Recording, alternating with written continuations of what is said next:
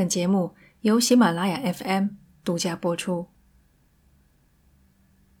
这是一期番外，如果你想听的是和平常一样悬恐类的节目，建议你先关掉，等哪天心情不好的时候再来点开这一期。节目上传的日期是二零二一年十二月三十一日，再过几个小时，我们就将迎来二零二二年。辞旧迎新之际，祝大家身体健康，心情愉快，把二零二一年的霉运通通扫进垃圾箱。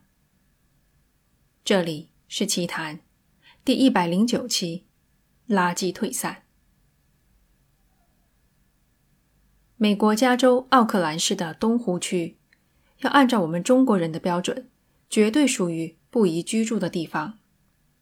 这里的犯罪率居高不下，抢劫、偷盗、吸毒、贩毒、卖淫、嫖娼，光看街景，你都能直观的感受到人们的生活质量。路面上有很多来不及填补的坑洞，墙壁上全是夸张的涂鸦。商铺的门窗都安装了防护栏。东湖区的居民丹·斯蒂文森已经在这里住了几十年。从他记事起，东湖区就是这个样子。或许你会感到有些不可思议，可再污浊肮脏的水里，也可以见到小鱼。丹就如同小鱼，已经完全适应了这个污浊的环境。他在接受播客节目《罪犯》的采访时谈到了一件事情，很有代表性。一天晚上，半夜三点，他发现有人爬上了他家二楼的阳台。丹的妻子想报警，他却不加思索地阻止了妻子。就我们这警察的办事效率，他们一来，什么事儿干不了不说，我们这个晚上别想睡觉了。算了。还是自己来吧。于是，丹开始和那人对话。一个小时后，他成功劝退了对方。第二天也没有报案，这事儿就当没发生过吧。就是这样一个完全适应了环境的人，也有忍不了的一天。而让他忍不了的，是垃圾。市政部门在他家的对面修建了一个引导车流的安全岛，大概十几平米，小小的一块儿。不知从什么时候开始，有人顺手往上面扔垃圾。起初是零星的垃圾，饮料杯、食品包装袋，一看就是路过的车子里扔出来的。垃圾这种东西有一个神奇的特性。它可以源源不断地吸引同类。人们只要看到某个地方丢了一两样垃圾，就会想：“哦，原来这里是可以倒垃圾的。”很快，大波的垃圾就将赶赴现场，一袋接一袋的生活垃圾啊！过了段时间，大件垃圾也来了：脏污的沙发、破烂的床垫、散架的柜子。再过了段时间，建筑垃圾也来了。这个小小的安全岛，莫名其妙的就成为了一个垃圾场。丹从来没有这么郁闷过。清晨，当他听到外面传来“轰”的一声响时，就知道有人又来倒垃圾了。市政部门来清理了无数次，还竖了一块牌子，禁止非法倾倒。但凡是住在地球上的人都知道，竖这种牌子的作用只有一个，就是告诉民众：“你看看，我可是管了的啊，你不能说我不管啊。”难道就没有别的办法了吗？丹与妻子商量了很久，他们觉得垃圾是废弃物，充满了负能量。我们能不能想个办法，把这种负能量？弹开。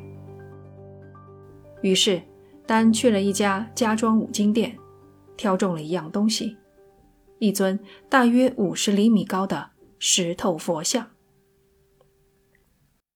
但没有任何宗教信仰，对他来说，只要别让人倒垃圾，放谁都行。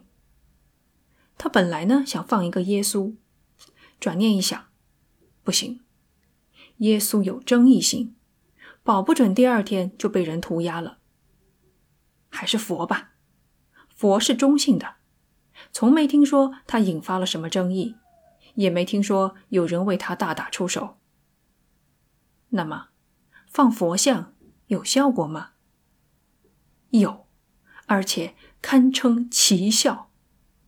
安全岛上的垃圾眼看着减少，很快就再也没有人来倒垃圾了。就像是佛祖对着倒垃圾的人发送了心灵感应，不可造次，他们就乖乖的把垃圾收了回去。丹可高兴坏了，没想到给市政部门打了无数个电话，最后还是靠佛解决了问题。不久。佛像迎来了第一个挑战，一个大胆狂徒试图偷走佛像，但早就料到有人要动坏心思。在这儿住了几十年，连这还预料不到吗？他用钢筋和环氧树枝将佛像牢牢地固定在水泥地上，佛像屏退了愚蠢的小贼。困扰许久的垃圾终于消失了。可同时，又有别的东西冒了出来。佛像面前时而出现水果、点心、饮料、鲜花，有时候还有几枚硬币、几支蜡烛。有人开始供奉这尊佛像。街坊们留意到，有亚洲面孔的人来参拜佛像。一天，有人敲开了丹的家门。门外站着两个亚裔，女的叫魏娜，男的叫库克，是魏娜的儿子。他们两个都是越南裔。魏娜几乎不会讲英语，全程都靠库克翻译。他非常客气地问丹：“能否让他们去照料佛像？在他们的文化中，佛是不能坐在地上的。”丹听了一口答应。当初把佛像镶在地上。她就没想过再管他。于是，魏娜和她的丈夫开始了他们的修缮工程。他们建了一个小平台，让佛像坐在上面。为了不让佛像淋雨，他们为它搭了一个棚子。过段时间，棚子升级为屋子，准确的说是佛龛。他们为佛像绘上了色彩，肉色皮肤。金色袈裟，黑发红唇。他们每天都要来给佛像掸灰、打扫周围。佛像前时刻摆放着新鲜的水果和鲜花，香炉里燃着香。佛像背后安装了一个小扩音器，播放诵经的声音。他们还为佛像安装了一个监控摄像头。每次动工前，魏娜都要找到丹。请求他的许可，丹觉得很尴尬。他当初放佛像是为了不让人倒垃圾，结果被人这么郑重的对待。他每次都试着解释：“我不信佛，你们尽管去弄啊，佛像是你们的了。”可魏娜似乎不在乎丹是不是信佛，她送给丹一大盘水果，或是越南特色的点心。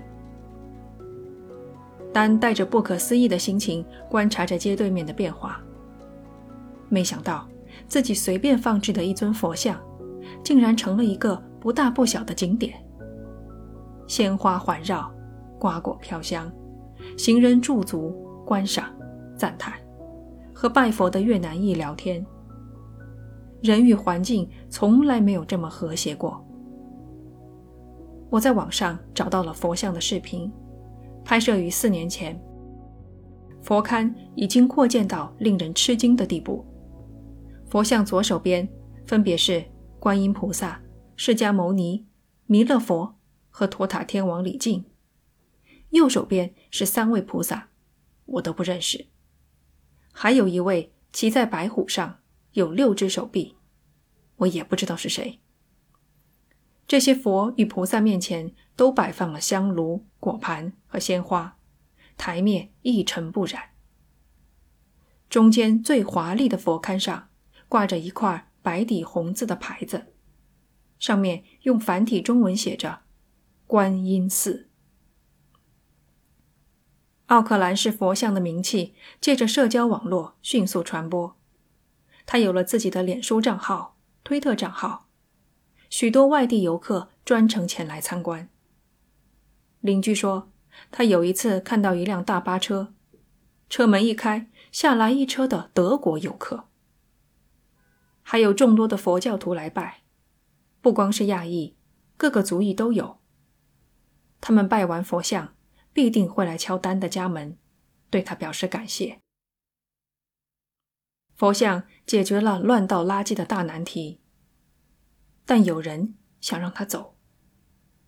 市政部门接到投诉，佛像属于违建，每天早上七点传来敲木鱼和念经的声音，属于扰民。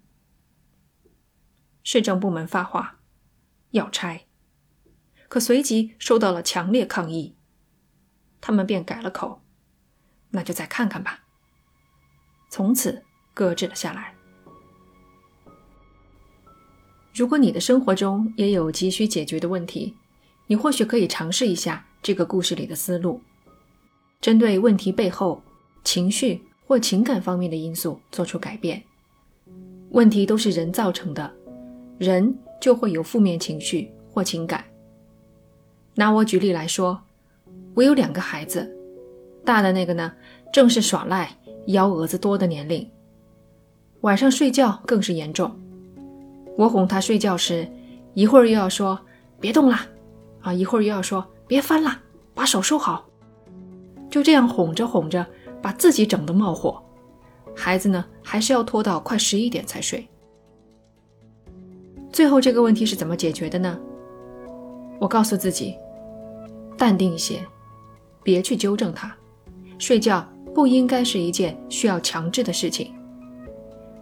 我不再哄睡，而是直接跟着他一起入睡。睡着了挺好，睡不着呢就当是闭目养神，这样就不会觉得干躺了一个小时，不会觉得是在浪费生命。我一般呢会戴一副蒸汽眼罩，蒸汽眼罩戴着特别的凝神静气。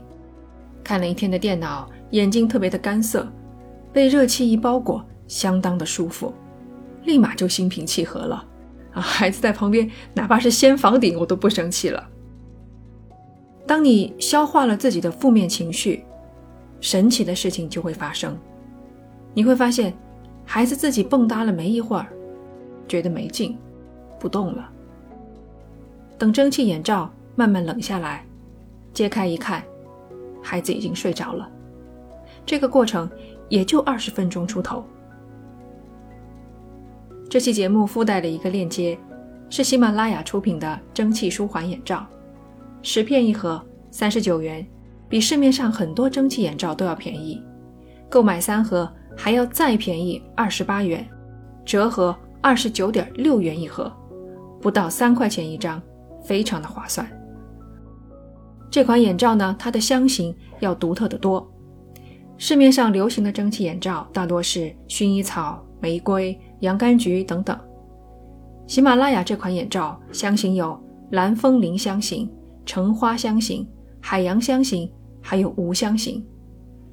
而且啊，它还有一个独一无二的亮点：扫描包装上的二维码，可以收听专属的白噪音，温暖配合白噪音。堪称入睡的最佳伴侣。这是我第一次尝试在节目中植入广告，未来有广告的节目肯定不会占多数，大家可以放心。如果你真的有需要，那么可以考虑在我这里花钱，理性消费，快乐购物嘛。现在为所有坚持听到这里的朋友们提供一个小小的奖励，只有听完广告。才有彩蛋。关于今天故事的主角奥克兰佛像，还有一件更不可思议的事情。有记者查了自2012年，也就是参拜者每天都来以后，附近的犯罪数据。他惊讶地发现，总犯罪率跳崖般下降了百分之八十二。吸毒、贩毒和卖淫嫖娼的人通通不见了，抢劫、偷盗也大幅下降。警方的发言人说，他们不确定究竟是什么因素造成的，反正这就是实实在在的数据。佛像改变了整个街区的精神面貌。它弹走了萦绕社区几十年的负能量。当然，佛像不是唯一的因素，也不是最重要的。最重要的因素，在我看来，是住在这里的人下定决心要做出改变。感谢你收听这一期的节目，这里是奇谈，我们明年再见。